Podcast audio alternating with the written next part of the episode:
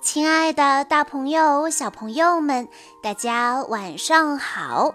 欢迎收听今天的晚安故事盒子，我是你们的好朋友小鹿姐姐。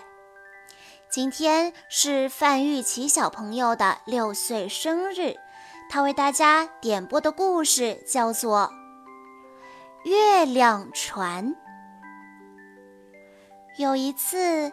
大风吹呀吹呀，吹了三天三夜，一朵小小的蒲公英被大风吹到了一个很远很远的地方。风停了，蒲公英睁开眼睛一看，啊，这是什么地方？陌生的树，陌生的山，陌生的小河。高山像一个个陌生的巨人看着他。大山，大山，请您告诉我回家的路。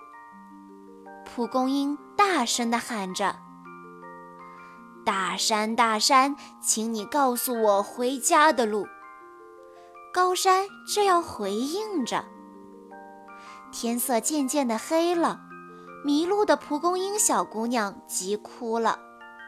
一只蟋蟀伸出两个长须，说：“啊，别哭，别哭，听我唱歌，你会笑的。”蒲公英说：“不，我不要听，我要回家，我要妈妈。”螳螂说：“啊，看我跳舞，你会高兴的。”蒲公英说。不，我不要看，我要回家，我要妈妈。一只老蜗牛要蒲公英骑在它的硬壳上，我把你送回家吧。不，我不要骑，我要快快回家，我要快快见到妈妈。你走得太慢了。蒲公英擦了擦眼泪。啊，月亮爬上了山顶，真像一只弯弯的小船。小船上有个仙女和一只小白兔。月光下，仙女看见了躺在田野里的蒲公英，说：“可怜的孩子，你怎么了？好像生病了。”快嘴的蟋蟀抢着说。他不过是迷了路，他要回家。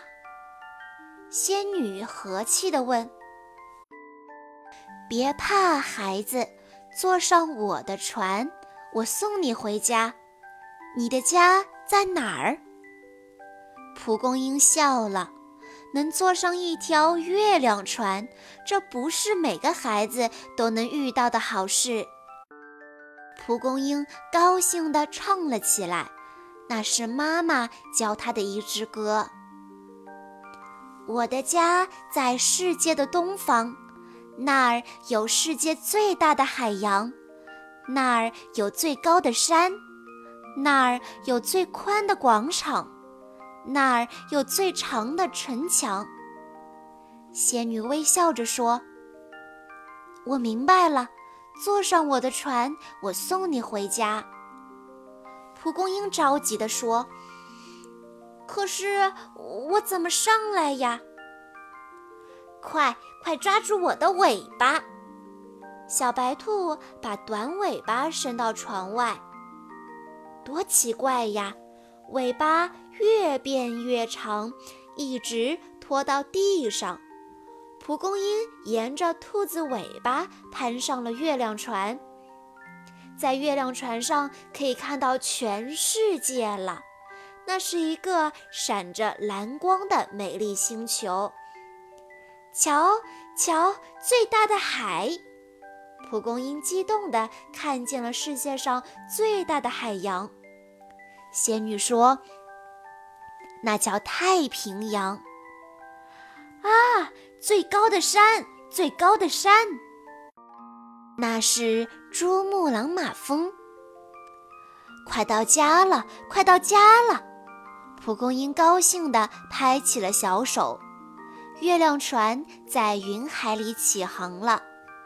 突然，地面上出现了一片亮光。蒲公英仔细一看，那不是最大的广场吗？是的，那就是世界上最大的广场——天安门广场。仙女深情地朝下望了又望，那儿的灯像一串串玲珑的项链，放着蓝的、红的、绿的光芒。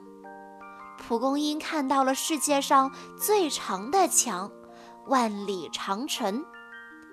停一停，停一停！这就是我的家乡！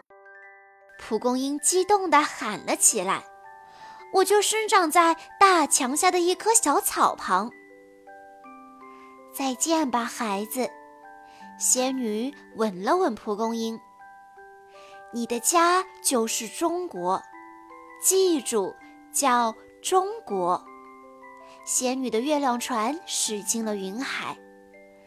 再见，仙女。蒲公英仰起了头，在它的花瓣上有几滴泪珠，闪着荧光。以上就是月亮船的故事了。在故事的最后，范玉琪的妈妈想对他说：“亲爱的宝贝，时间过得好快。”你从刚出生的小胖妞长成漂亮的小仙女了。六年来，爸爸妈妈爱你、疼你，有时也因为你调皮任性罚过你。但是爸爸妈妈心里一直都知道，你是一个乖巧懂事的姑娘。愿你以后的日子快乐幸福，与你常伴。爸爸妈妈。弟弟永远爱你。在这里，小鹿姐姐也要祝范玉琪小朋友生日快乐。好啦，今天的故事到这里就结束了，感谢大家的收听。更多好听的故事，欢迎大家关注微信公众账号“晚安故事盒子”。我们下一期再见喽！